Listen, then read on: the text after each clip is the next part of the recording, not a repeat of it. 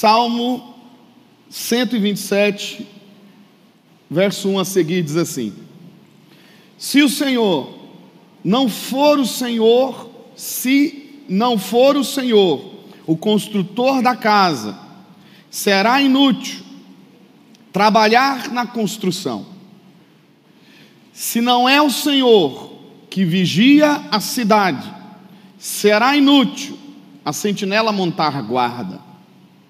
Será inútil levantar cedo e dormir tarde, trabalhando arduamente por alimento. Se o Senhor, o Senhor concede o sono àqueles a quem ama, os filhos são herança do Senhor, uma recompensa que Ele dá. Como flechas nas mãos do guerreiro são os filhos nascidos na juventude. Como é feliz o homem cuja aljava está cheia deles. Não será humilhado quando entrar seus filhos no tribunal. Quando enfrentar seus inimigos no tribunal. Feche seus olhos, vamos falar com Deus. Pai, muito obrigado por esse momento, nós te agradecemos. Te louvamos, ó Deus, porque só o Senhor é Deus, não há outro igual a ti. Obrigado, Espírito Santo, pela tua presença nesse lugar, essa é a tua palavra. Obrigado pelos louvores, obrigado, meu Deus, pelos nossos irmãos, obrigado por aqueles que estão nos acompanhando direto das suas casas. Que esse ambiente de glória que nós estamos aqui no templo também seja um ambiente de glória na casa de cada um desses irmãos. É o que nós te pedimos no nome de Jesus. Amém? Amém, amém. Pode se sentar. Filhos são a herança de Deus para todos nós. Não há nada mais importante que nós recebemos de Deus do que os nossos filhos. Hoje nós vamos meditar sobre essa herança que o Senhor tem delegado a nós, que o Senhor tem confiado a nós. Não há absolutamente nada mais precioso do que a nossa família. Irmãos, igreja, como é bom ter uma família. Não existe absolutamente nada que substitua aquilo que Deus preparou para nós Nenhum sucesso que nós venhamos receber nessa terra justificará esse sucesso com a família destruída. Muitas pessoas estão em busca de tantas coisas, e muitas delas não percebem que tudo que elas precisam para ser feliz, elas já têm. Deus já nos deu. Eu quero chegar na minha melhor idade, olhar para trás e ver os meus filhos crescendo em graça, em sabedoria e em amor. Um pai e uma mãe não pode falhar na educação dos seus filhos. E nesses dias que nós estamos vivendo, onde os homens estão à procura de coisas que são tão passageiras, pais que estão à procura de um bom trabalho, e isso é muito bom, devem sim procurar um bom trabalho, devem sim se especializar cada vez mais para trazer mantimento, alimento, segurança para suas famílias. Não podemos ser negligentes nessa área. Mas nós vivemos em um mundo onde as pessoas entendem que sucesso é ter um bom trabalho, sucesso é ser reconhecido por muitas pessoas, sucesso é ter muito dinheiro, é ter status, é ter fama, é ter reconhecimento. E absolutamente nada disso é maior do que a nossa família. Nada disso é maior do que o maior presente que Deus nos deu, a herança que o Senhor nos deu, que são os nossos filhos. O inimigo tem tentado com todas as forças destruir as famílias, porque o diabo sabe que a família é a célula máter da sociedade. Sem família não tem sociedade. E todas as vezes que eu realizo um casamento, eu sei que os pastores que estão aqui também têm o mesmo sentimento, o que eu peço a Deus é que Deus dê sabedoria para essa família que está começando. Interessante que eu me lembro da pregação que foi pregada pelo meu pastor, pastor Joaquim, no dia do meu casamento. Eu me casei aqui nessa igreja. E eu me lembro quando estava cantando aqui, eu vou até o fim por causa desse amor, e a Ludmilla entrando. E eu me lembro da palavra que Deus deu ao pastor Joaquim, dizendo que o meu papel seria amar a minha esposa por todos os meus dias. E todas as vezes que há um desentendimento lá em casa, eu me lembro dessa palavra, eu me lembro desse voto que eu fiz com Deus aqui nesse lugar. E aí muitas vezes eu decido engolir seco, pedir perdão e recomeçar de novo. Todos nós passamos por momentos de tempestades, de adversidades, é normal. O que é anormal é desistir do plano perfeito de Deus para a nossa vida, que é a nossa casa, a nossa família. Eu me lembro que o pastor Joaquim disse: seu papel é amar essa mulher como Cristo amou a igreja.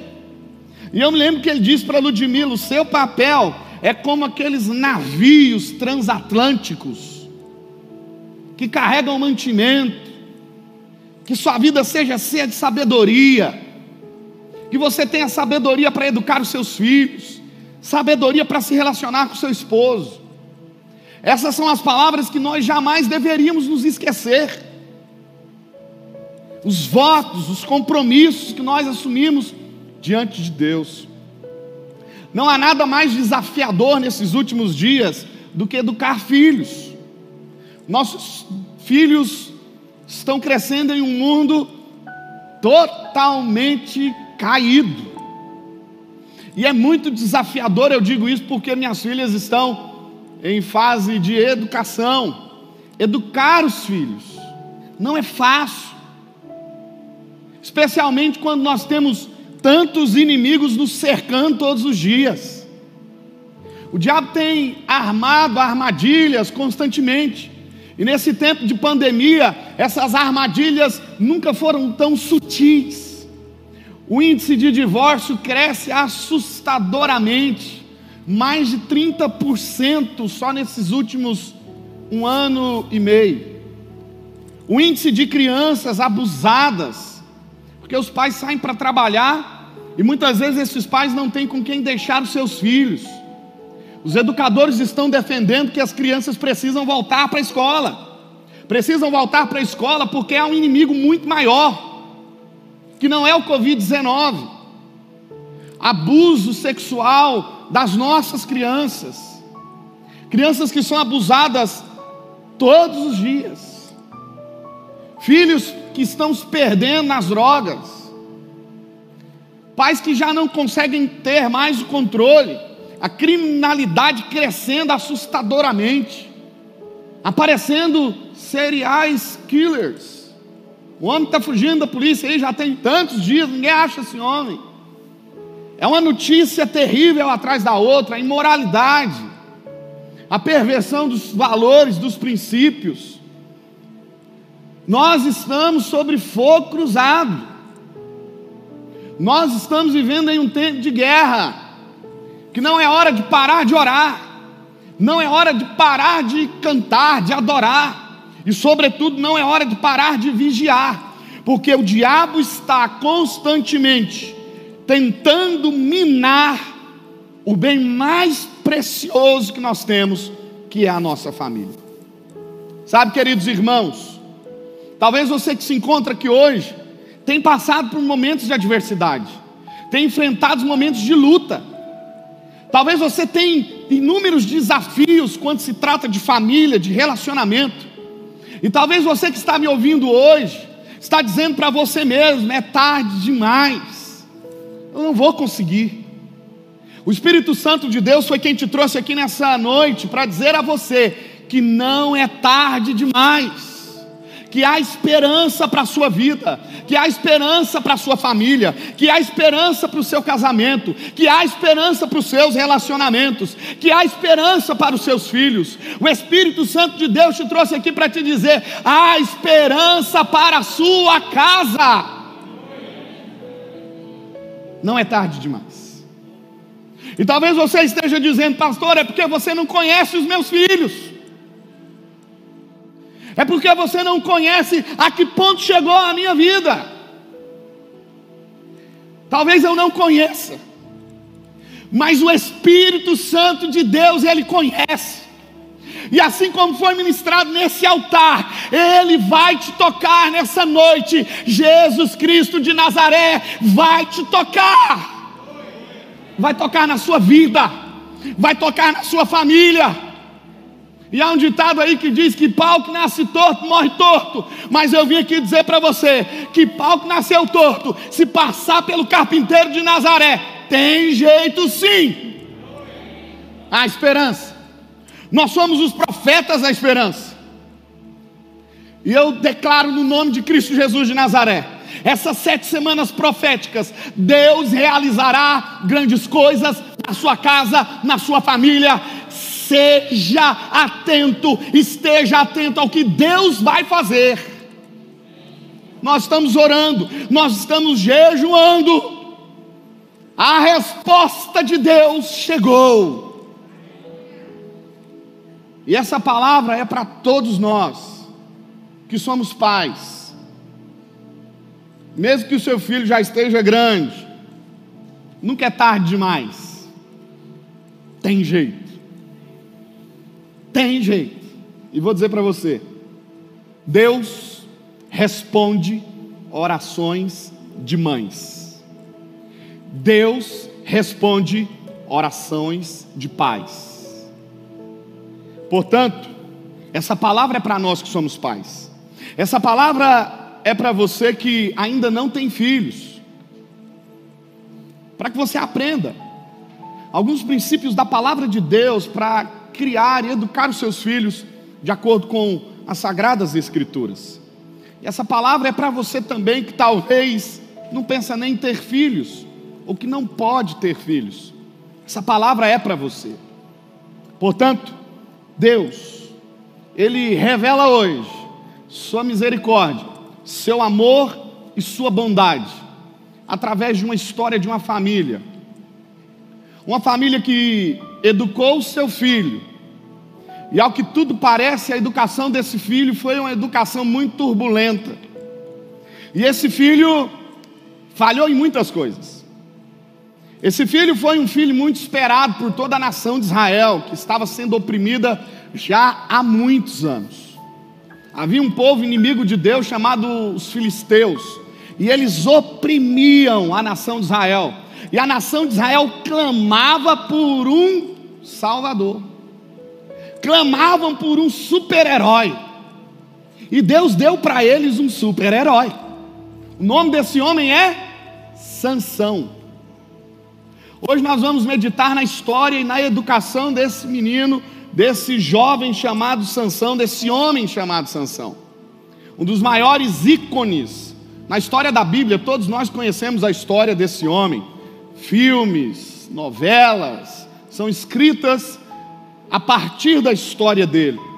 Ele entrou no hall dos heróis da fé. Em Hebreus 11, o nome dele é citado. Porém, a vida de Sansão foi uma vida muito turbulenta. Passou por muitos problemas.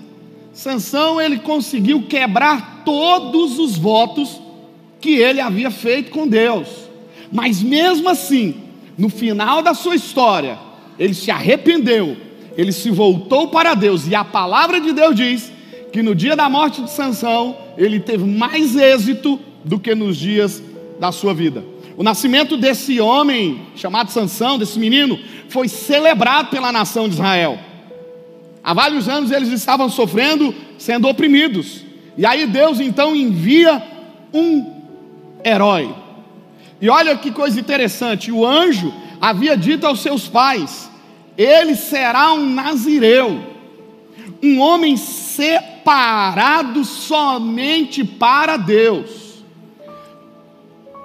Ser um nazireu era um voto que o pai, que a mãe fazia entregando seu filho para uma obra específica, servir a Deus. E o anjo havia avisado os pais de Sansão, dizendo para ele o seguinte: esse menino vai ser diferente de todas as crianças que existem no tempo dele. Ele será o Salvador. Ele vai libertar vocês dessa opressão que vocês estão vivendo há tanto tempo. Porém, ele será separado. Ele será meu. E esse voto de Nazireu consistia em alguns princípios. Sansão não podia cortar os seus cabelos. Porque quem faz o voto do Nazireu não pode navalha passar no rosto e nenhuma parte do corpo. Não pode cortar o cabelo, era um voto que eles faziam naquela época. O Nazireu não podia tocar em coisas impuras, por exemplo, em um velório, um animal morto. Não podia ele estava separado para Deus. O nazireu não podia beber bebida alcoólica, naquela época o vinho. Ele estava separado para Deus. Sansão foi muito ungido. Gente, vocês não têm noção o quanto esse homem recebeu algo especial da parte de Deus. Ele venceu mais de mil filisteus em um só dia. E tudo indica, bispo Joaquim, que aqueles filisteus estavam fortemente armados. Sansão pegou uma queixada de um jumento e matou mil filisteus em uma só batalha, de uma só vez. Sansão foi um homem ungido por Deus. Mas o final da sua história foi um final muito trágico. Ele acabou quebrando princípios de Deus e sofreu muito por causa disso. Durante a vida de Sansão, ele quebrou praticamente todos os votos, ele tomou decisões muito erradas. Primeira coisa que Sansão faz, ele encontrou um animal morto, um leão, na carcaça desse animal tinha um favo de mel. Diga comigo assim: tomar mel para um nazireu, nessas condições, era pecado. Hoje de manhã eu falei para os irmãos: tomar mel é pecado. Teve um irmão que falou assim: sangue de Jesus tem poder, pastor. O ato de tomar mel não é pecado, irmãos. Mas da maneira que estava aquele mel, ele não podia tomar. Leão estava morto. E as abelhas fizeram então ali, na carcaça do leão, sua casa, produziram mel, ele encontrou aquilo, tocou naquele animal morto, quebrando o voto. Nazireu não podia tocar em coisas impuras, e esse leão, nesse caso, era caracterizado como algo impuro. Ele quebrou o seu segundo voto de Nazireu, casou-se com uma mulher estranha. vou explicar para você o que é uma mulher estranha. Deus havia dado uma ordem para a nação de Israel: vocês não podem se casar com um povo estranho, vocês não podem se casar com pessoas que não me servem, que não me adoram.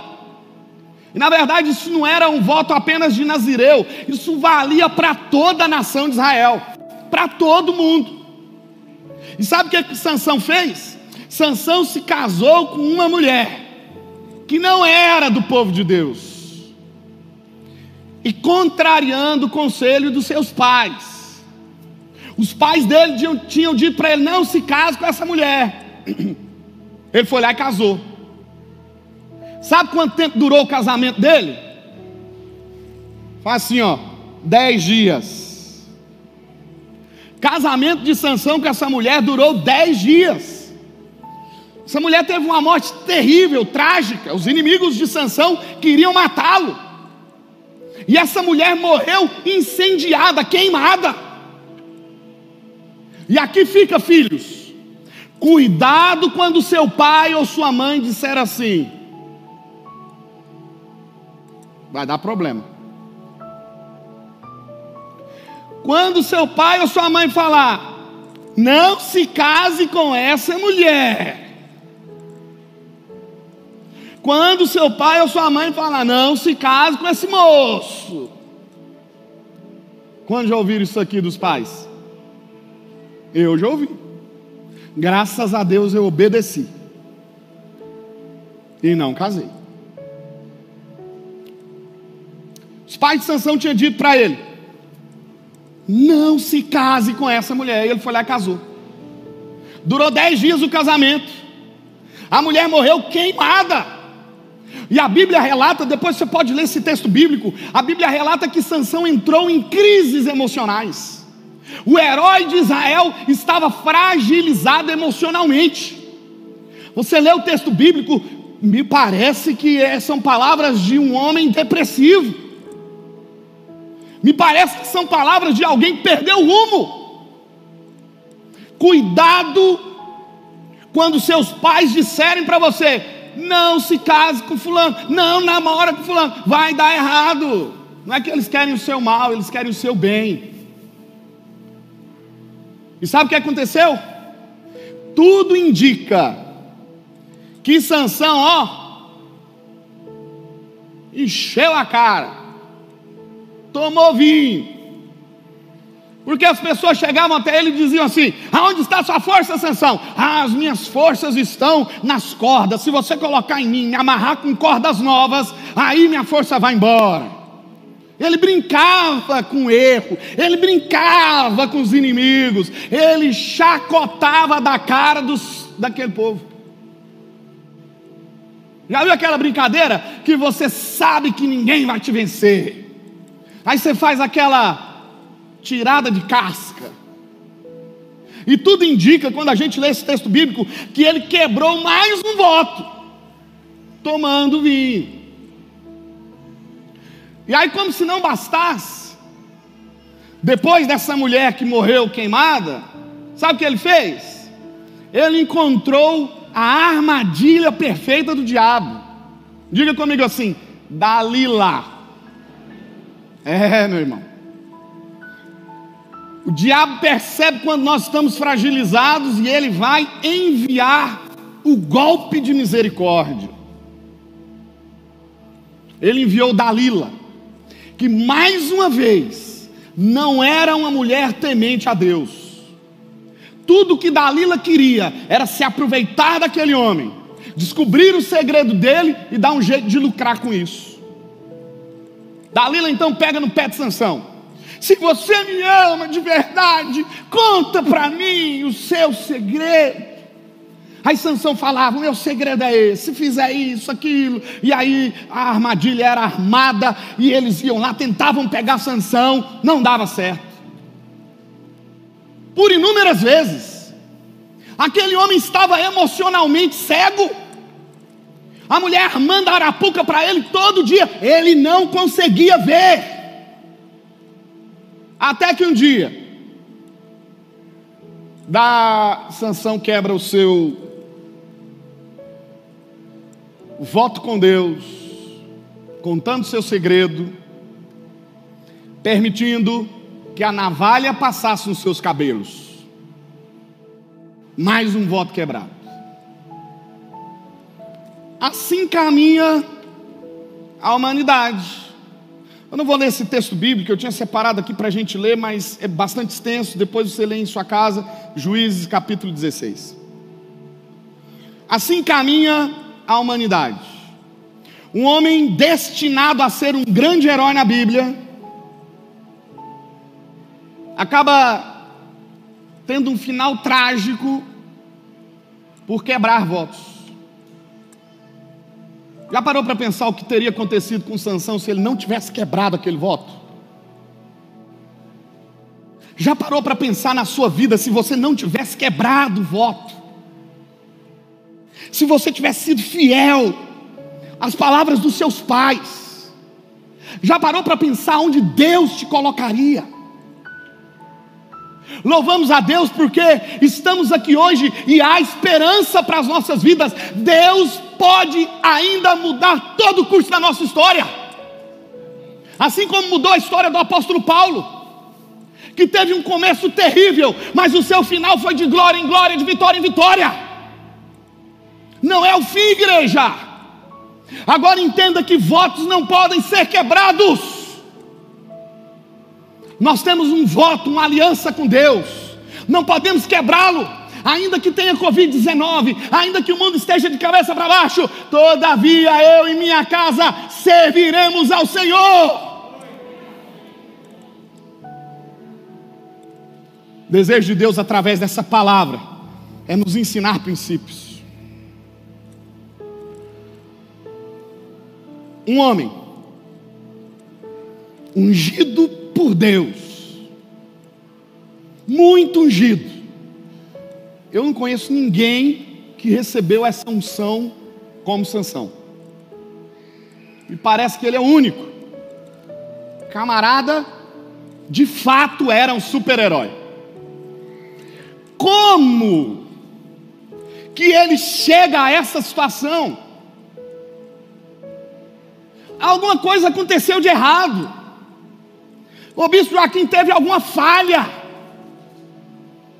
Quem sabe essa falha foi na sua educação. E quando você lê um texto bíblico, a gente começa a perceber algumas coisas. Tudo indica que os pais de Sansão tiveram grandes problemas na educação do seu filho. E ao estudar a palavra, percebemos que os seus pais falharam. Ele não cumpria seus votos. Ele tocou em coisas impuras. Ele casou com uma mulher que não podia ter casado. Depois se amigou com outra mulher tomou vinho, provavelmente, ainda permitiu a navalha passar no seu corpo, viveu levianamente, amante das coisas do mundo, apaixonado, brincava com perigo 24 horas.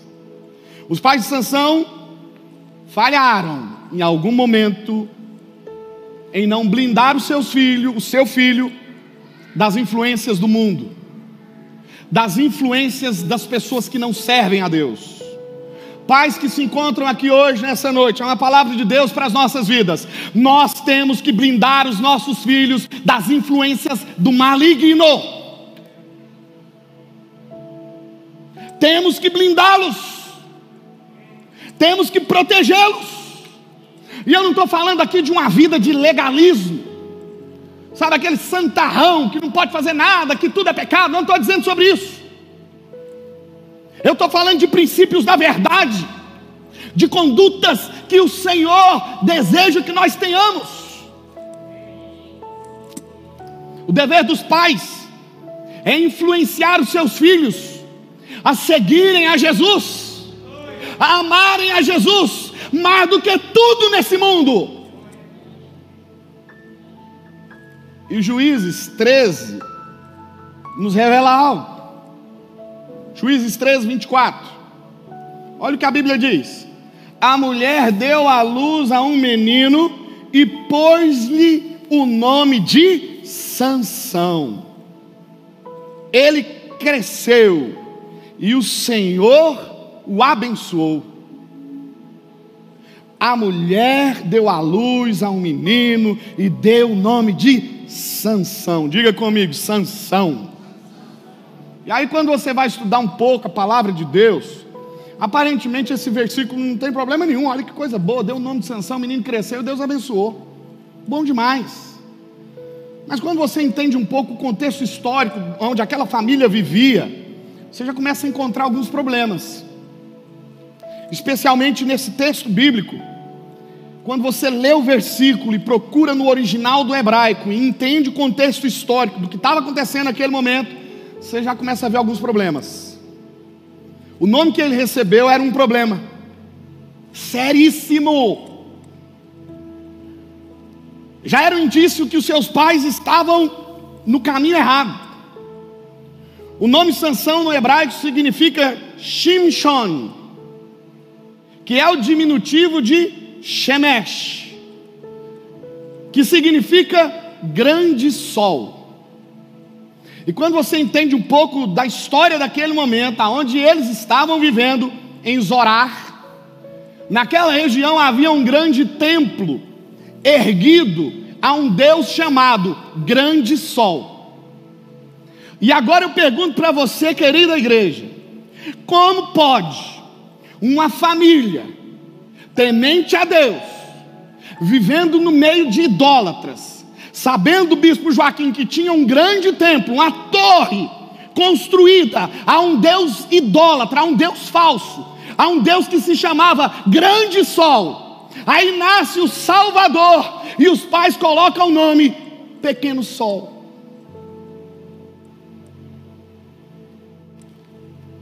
Eu nasci 6 de janeiro de 1984. E 6 de janeiro, na tradição aqui brasileira, é o dia de quê? Santo Reis. E os meus avós queriam que eu me chamasse Paulo Reis. Por quê? Era uma alusão ao dia de Santo Reis. E graças a Deus os meus pais não quiseram. Não, ele não vai se chamar Paulo Reis. Ele vai se chamar Paulo Roberto Borges dos Santos. Imagina você agora. Deus havia dado ao povo de Israel instruções muito claras: não adorarás outro Deus. Se tem uma coisa que o povo de Israel padeceu muito, sempre foi com essa questão de idolatria. É no mínimo curioso. Como que essa família vai lá, escolhe o nome e coloca o nome Pequeno Sol? Provavelmente, por causa da história do filho, a gente pode entender um pouco os pais. Provavelmente esses pais titubeavam. Olha, nós vamos aqui acreditar no Deus de Israel. Eu creio com todas as minhas forças, mas se alguma coisa acontecer de errado, ele tem uma promessa, vamos pequeno sol. Havia ali talvez um sincretismo religioso. É nítido que os pais de Sansão não filtraram as influências do inimigo na vida do filho. Nós pais temos que filtrar, temos que filtrar as influências do inimigo na vida dos nossos filhos. Nós não podemos titubear, nós não podemos negociar. Nós temos que manter firme a nossa postura de buscarmos a Deus com toda a força da nossa alma. Cuidado com essa conversa fiada. Todos os caminhos conduzem a Deus. O que importa é amar a Deus. Que Deus? Qual Deus? Qual é o Deus que você está amando? Só há um Deus. E Ele não divide a glória dele com ninguém. Nós estamos vivendo em tempos do politicamente correto. Muitas pessoas querem enfiar a goela abaixo. Aquilo que não é os nossos princípios, aquilo que não são os nossos valores, aquilo que nós não acreditamos e que a palavra de Deus não acredita, em detrimento do amor. Sim, Deus é amor, e nós temos que exercer o amor dele todos os dias, mas não podemos negociar. Princípios de Deus são valiosíssimos, e bendito é aquele, bem-aventurado é aquele que o segue. Nossas casas, nossas famílias são alcançadas pela glória de Deus, pela unção do Espírito Santo, quando nós andamos de acordo com a bondade, com a misericórdia do nosso Deus. Esse papo furado, essa conversa fiada, o que importa é ter uma religião. Quem já ouviu isso aqui?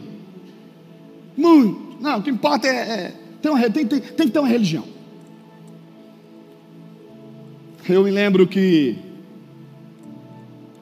quando eu fui evangelizar uma vez, a minha avó, que já partiu, eu lembro que a gente estava falando das coisas de Deus, e ela recebia o povo orava, né, mãe?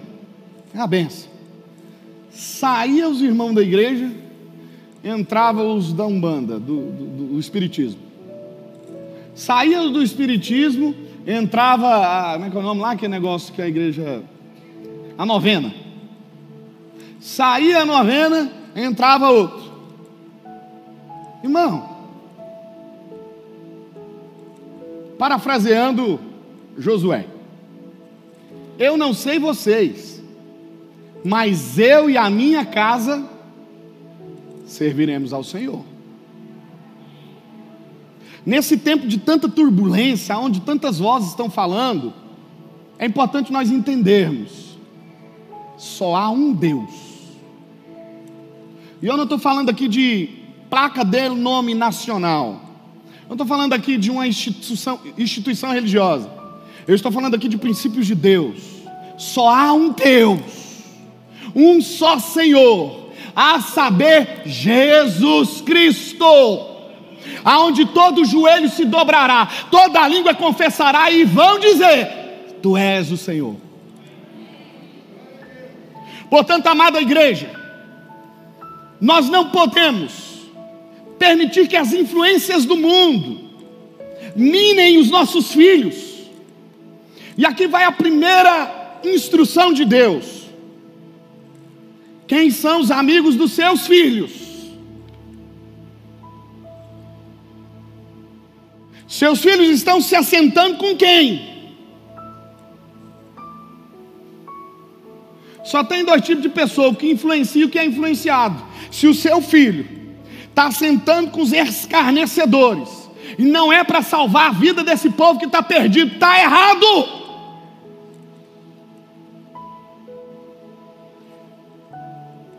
1 João 2,15. Não amem o mundo. Ah, mas tem gente que quer rasgar esse texto bíblico, não existe ele. Não amem o mundo nem o que há nele. Se alguém amar o mundo, o amor do Pai não está nele. Quem são os amigos dos nossos filhos? Quem são os nossos amigos? com quem nós compartilhamos a nossa mesa, o que nós falamos na nossa mesa. Quais são as influências que eles estão recebendo? Seu filho está mentindo? Ou essa influência vem de dentro da sua casa ou vem de fora dela? E se isso está acontecendo, isso é uma quebra de um voto que nós, homens e mulheres de Deus, fizemos no dia que aceitamos Jesus, dizendo: Eu e minha casa vamos servir a Deus.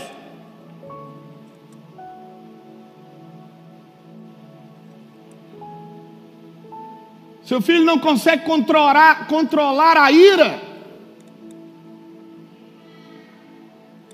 A Bíblia diz: ireis, mas não pequeis. Nós temos que ser pacificadores. E pessoas que são sanguíneas precisam vigiar muito nisso. Esses dias atrás a Ludmilla falou: vai mais devagar. Está pegando muito firme. Calma. Cuidado. Stop.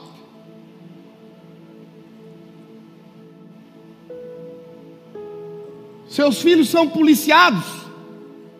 Irmãos, até no dia do meu casamento, está aqui meus pais. Eu tinha hora para chegar em casa. Tinha ou não tinha? Tinha hora.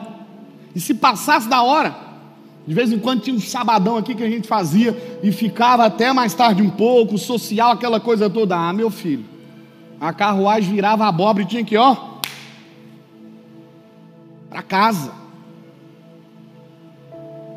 Pais que têm filhos pequenos, Cuidado! O ano passado eu tive uma experiência terrível. Ter, irmão, terrível. Eu fui convidado para ir na casa de uma família. Chegando lá na casa, a mãe em prantos, chorando. E o que aconteceu? Meu filho subiu em cima do carro, amarrou a corda no negócio da garagem, passou no pescoço e pulou. Meu coração estava quebrado naquele dia, porque eu não sabia o que dizer para aquela mulher. Agora, no ano passado. E eu perguntei para ela, minha filha, o que aconteceu? Ah, pastor, ele estava envolvido num joguinho.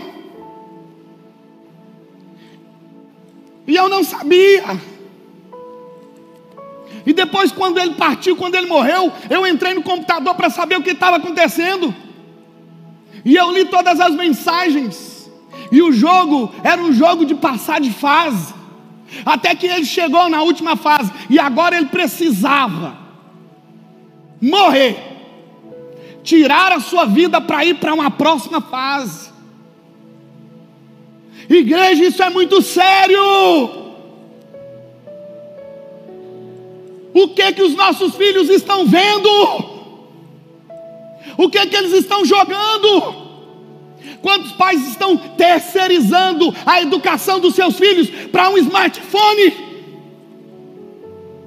Sem saber o que, que esse menino está olhando, sem saber o que, que essa menina está olhando, não é policiado. Queridos, Deus está falando para nós hoje. Deus quer livrar a nossa família dessa destruição. E a mãe disse: Pastor, dói em mim, porque eu não tive tempo de salvar o meu filho. Tem uma irmã da igreja que foi comigo, que está aqui hoje, foi lá comigo, ela sabe que eu estou falando é verdade. Até hoje, essa mãe sofre, esse pai sofre, não conseguem se levantar, não tem forças. Seus filhos precisam ser monitorados. Que jogo que está jogando? Irmão, a tecnologia dá um salto a cada ano. Tem coisas que eu fico abismado. Minha filha tem cinco anos de idade, não sabe nem ler e escrever direito ainda pega o smartphone, liga e pesquisa tudo. Teve um negócio que eu estava doido caçando. Ela, não, papai, é assim, ó. Pá, pá, pá, pá, pá, pá, pá, pá, pá, toma. Foi misericórdia. Sinal que eu estou ficando mais experiente. Cuidado!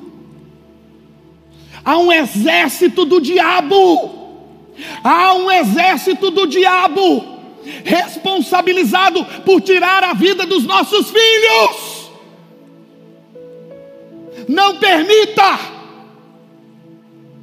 Você quer vô, você quer vó, ajude. Filho precisa ser amado, precisa ser vigiado. Tinha que chegar em casa 10 horas, e quando era noite que eu ia sair com os jovens, com os irmãos da igreja, pedia permissão, e meu pai e minha mãe deixavam. Eu ficava em paz. Eu já contei a experiência da época dos showmícios. Quem lembra da época dos showmícios aí? Morava em Pires do Rio, Goiás, tinha um showmício lá, Rio Negro e Solimões. Bate o pé, bate o pé, nunca mais vou esquecer essa música. Os meninos da escola, vamos pro showmício, não sei o quê, eu, vamos, deixa aí, aquela coisa. Pai, mãe, meu pai e minha mãe permitiu eu ir, falou, tal hora tem que estar em casa. Porque não era só, só o showmício tinha parque, tinha um monte de coisa. E aí tinha uma menina da escola que eu gostava dela. E ela me convidou para o showmício. Eu falei, uh, glória a Deus. E aí eu cheguei lá, né? Fui lá no parque, a gente brincou e tudo mais. A menina virou para mim e falou assim: Ó, a hora que estiver tocando o Rio Negro e Solimões, eu vou te dar um beijo. Eu falei, eu não sei nem quem que é esse povo, mas eu vou ficar. Dez horas tinha que estar em casa. Esse povo não subia para cantar hora nenhuma, gente. Já estava agoniado, o povo que não canta, o povo que não canta, não vai cantar não? Aí subiu lá para cantar. Começou, né? Tá, tá, tá, cantando, e bate o pé, eu lembro disso até hoje. E eu batendo o pé já de nervoso, oh, meu Deus, está na hora de ir embora. Aí não teve jeito, já estava passando das 11, eu vou embora. Fui embora, larguei a menina para lá e fui embora. Cheguei em casa na ponta do pé, ó. E a porta de casa não ajuda a gente quando você quer chegar escondido.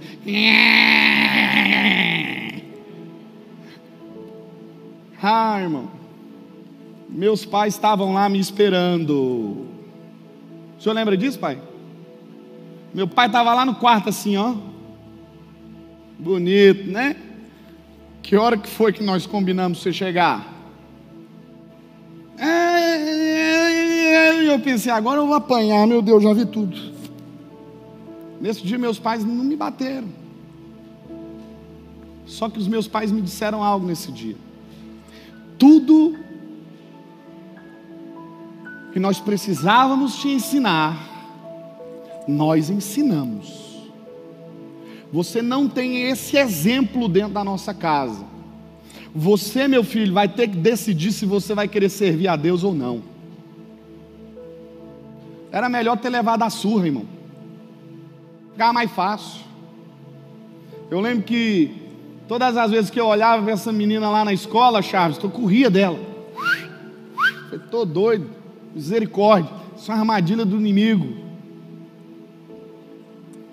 Filhos precisam ser amados. E amar é cuidar. Precisamos ajudar os nossos filhos a serem organizados.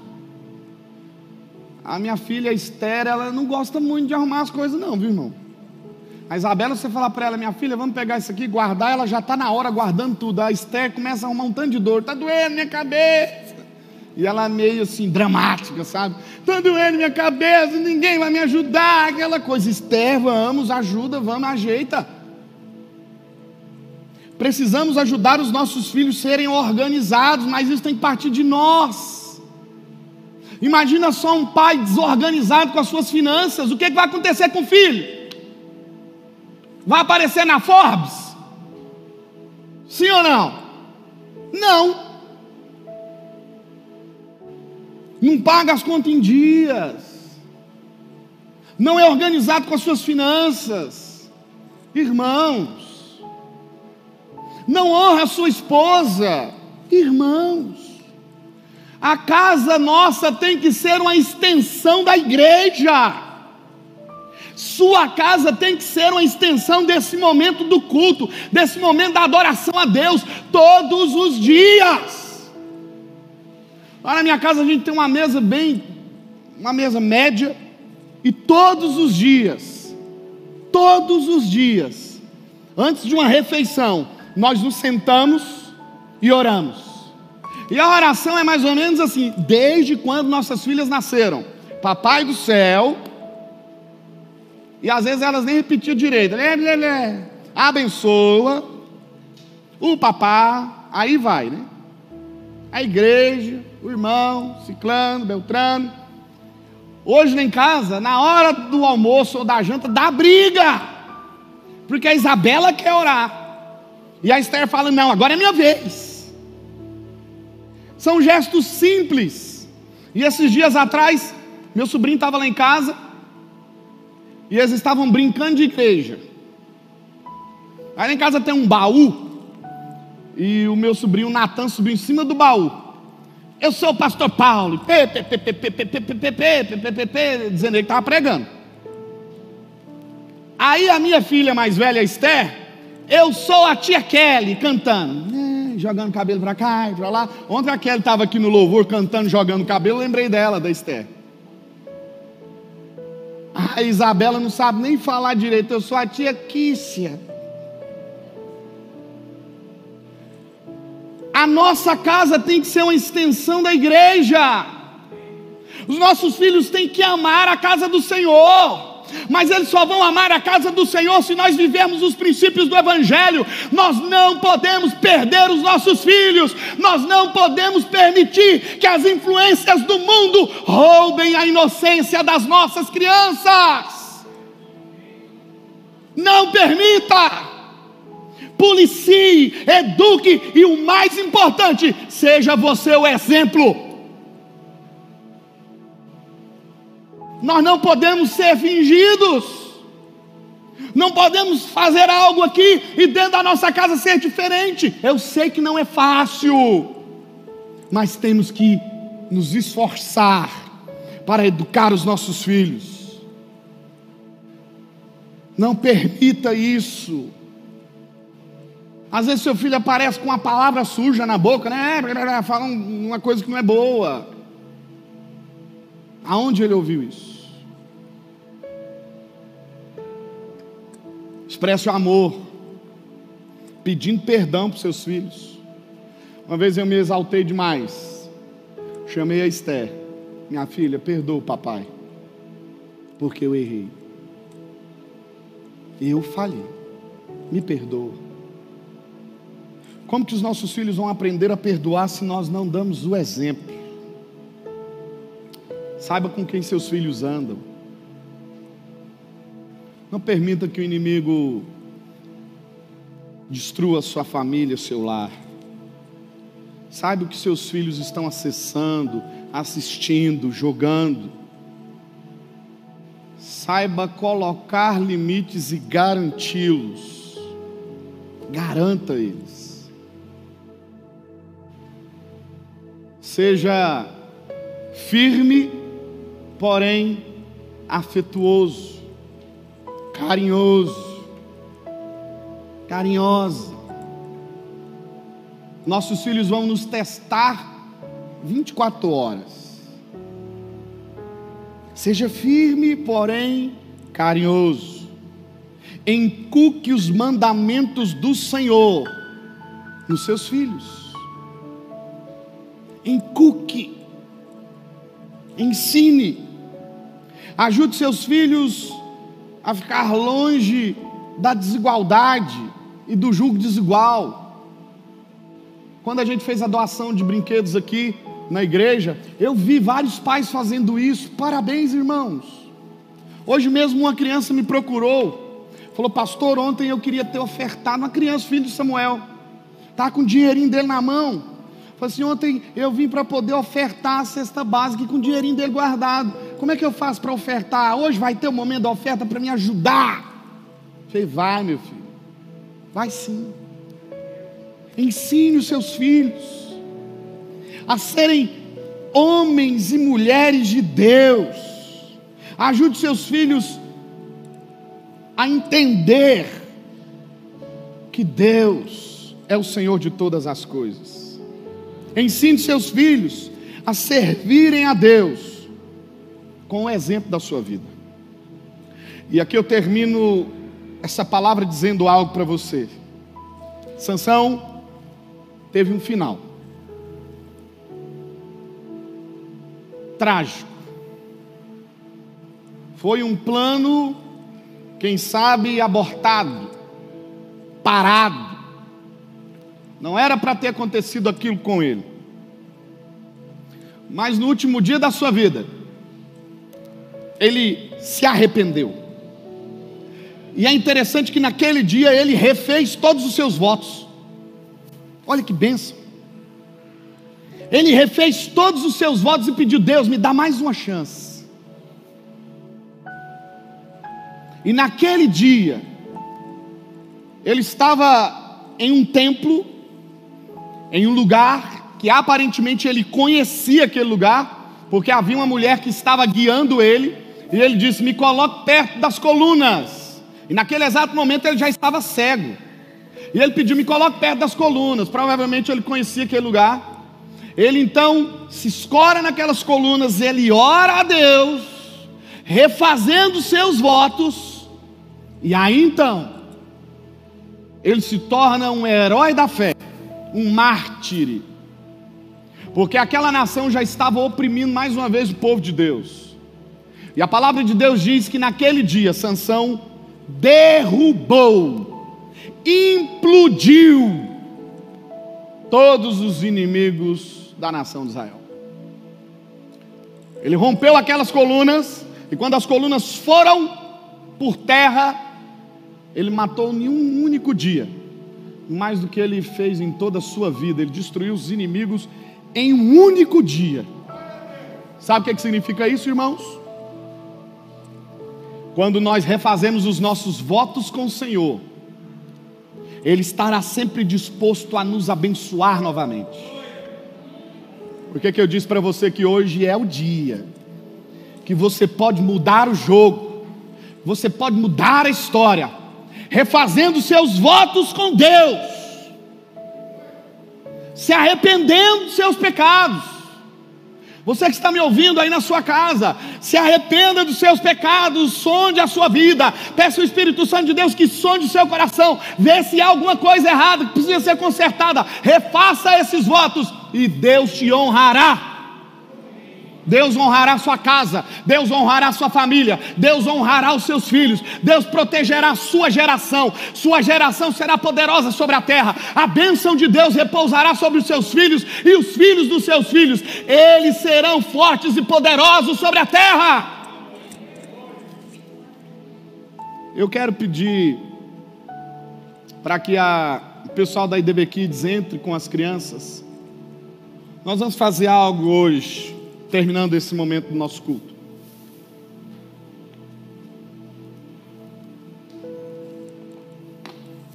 As crianças vão entrar e você, papai, mamãe, vai ter a oportunidade de orar pelo seu filho, abençoando ele.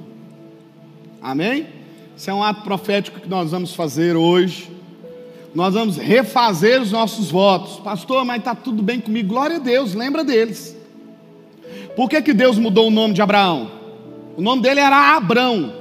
Deus foi lá e colocou um novo nome, Abraão. Aonde ele chegava, ele lembrava da promessa de Deus, pai de multidões. É uma marca. Deus mudou o nome de Jacó para Israel. Por quê?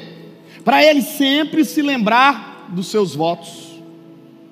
Hoje nós vamos realinhar os nossos votos, reafirmar os nossos votos com Deus, com a nossa família, com os nossos filhos. Enquanto as crianças estão entrando, nós vamos fazer esse momento de oração. E eu quero pedir para que você que é pai, que é mãe, que está com sua esposa, com seu esposo, por gentileza, Fique do lado dele aí agora. Eu nem vou pedir para o pessoal do Ministério de Louvor vir, porque eu quero que eles também tenham esse momento especial com a sua família. Sabe aquele culto de virada do ano que a gente reúne a nossa família e ora, renovando os nossos votos para um ano novo abençoado? Pois é, agora nós vamos fazer a mesma coisa, renovando os nossos votos para uma família abençoada. Se a sua família já é abençoada, irmão, glória a Deus, vai ser mais ainda. Quantos podem dizer amém aí? Quantos podem dizer glória a Deus? Diga comigo, eu e minha casa servimos ao Senhor. Amém? E nessa oração nós vamos realinhar os nossos votos, nossa aliança com Deus. Vem cá, meu amor. Essa aqui é a bênção pentecostal, viu, meu povo? Aqui, ó. Cada filho com seus pais, tá, irmãos? Pega aqui essa moça linda aqui, ó. Aí, cada filho. Isso. Não, não, você vai ficar aqui agora. cada filho com seu pai, se coloque de pé em nome de Jesus.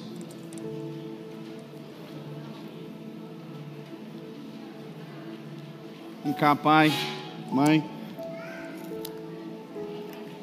Os meninos estão chegando. Nós vamos orar pelas nossas famílias. Isso, leva aí o seu. Isso, que bênção. Seus filhos estão aí, agora é a hora de nós orarmos. Pedimos a bênção de Deus. Se a sua esposa está aí do seu lado, abraça ela, vai lá, meu filho. Isso. Abraça ela aí que nós vamos orar pelas nossas casas, pelas nossas famílias. Vem cá, meu amor. Cadê sua mamãe? Tá vindo? Isso. Estão vindo as crianças para a glória de Deus. Isso, todas as famílias aí em unidade. A segunda demanda dos meninos aí estão chegando. Nós vamos orar, irmãos. Há poder nesse momento. Diga comigo, eu creio. Há poder de Deus nesse momento, fluindo do altar de Deus. Nós cremos. Se você está aqui hoje, mas os seus entes queridos não estão aqui, seus familiares, não há problema. Nesse momento eu quero que você se conecte a Deus agora e também a eles. Nós vamos abençoar agora a sua casa, a sua família. Nós queremos pedir a bênção de Deus sobre os nossos lares. Em nome de Jesus de Nazaré, todos vocês estão aí, vamos orar agora. Pai, no nome de Jesus de Nazaré, nós estamos aqui mais uma vez para reafirmar o nosso voto contigo, meu Deus. Pai, obrigado, meu Pai, pela nossa família, pela nossa casa. Obrigado, Espírito Santo de Deus, porque o Senhor tem nos dado, meu Deus, esse novo tempo. Obrigado, Espírito Santo, porque até aqui o Senhor tem nos guardado. Obrigado, meu Deus, porque até aqui a tua mão está conosco. Meu Deus, nós oramos pelas nossas famílias. Meu Pai, no nome de Jesus de Nazaré, nós queremos hoje declarar as suas bênçãos, as suas maravilhas sobre as nossas casas. Em nome de Jesus de Nazaré, eu te peço, meu Deus, quebra todo mal, quebra todo pacto, toda aliança, meu Deus, mal feita. Em nome de Jesus de Nazaré, meu Deus, se há algo, meu Pai, que nós quebramos, se há um voto que nós quebramos, meu Deus, Hoje, em nome de Jesus de Nazaré, nós reafirmamos esses votos. Em nome de Jesus de Nazaré, nós declaramos sete semanas proféticas pela família. O Senhor nos encherá com a tua glória, o Senhor nos encherá com a tua unção. Nossos filhos, nossas filhas, nossa casa será guardada pelo teu poder, pelo teu Espírito Santo, em nome de Jesus de Nazaré. Amada igreja, repita comigo. Em nome de Jesus, eu e minha casa serviremos ao Senhor. Eu prometo educar os meus filhos à luz da palavra de Deus, corrigi-los em amor, protegê-los, cuidar bem deles, sustentá-los emocionalmente. Diga comigo, eu prometo guardar a inocência dos meus filhos. Eu prometo ser fiel, intercessor pela minha família, orar dia e noite para o sucesso da minha casa, para o sucesso dos meus filhos. Eu prometo orar todos os dias pela minha casa, pela minha família. Eu prometo ensinar os meus filhos a serem fiéis a Deus, ensinar os meus filhos a serem fiéis à casa do Senhor, a exercer os seus dons e talentos, a entregar os seus recursos ao Senhor. Eu prometo cuidar das emoções dos meus filhos. Eu prometo ser o exemplo Homens agora digam de um homem de Deus para minha família. Mulheres digam de uma mulher de Deus para minha família. Diga comigo bem forte, eu prometo ser fiel ao meu cônjuge enquanto vida eu tiver. Eu prometo honrar a minha esposa, honrar o meu esposo, honrar os meus filhos honrar os meus pais, honrar os meus líderes, honrar a Deus. Eu prometo ser fiel ao Senhor enquanto vida eu tiver. Eu prometo, em nome de Jesus de Nazaré, cuidar bem da minha casa, da minha família, porque eles são a herança de Deus para a minha vida.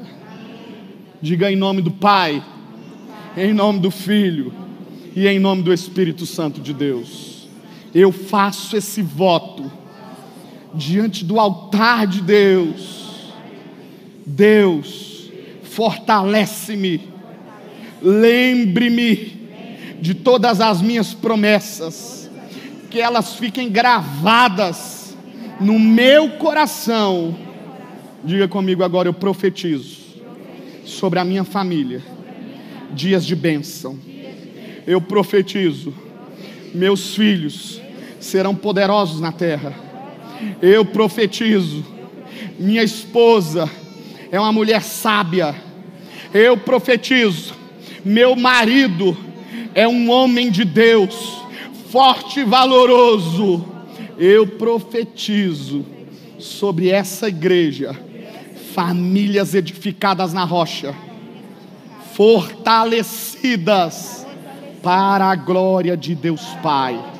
Para a glória de Deus Pai. Para a glória de Deus Pai. Aplauda o nome do Senhor Jesus aí, amém.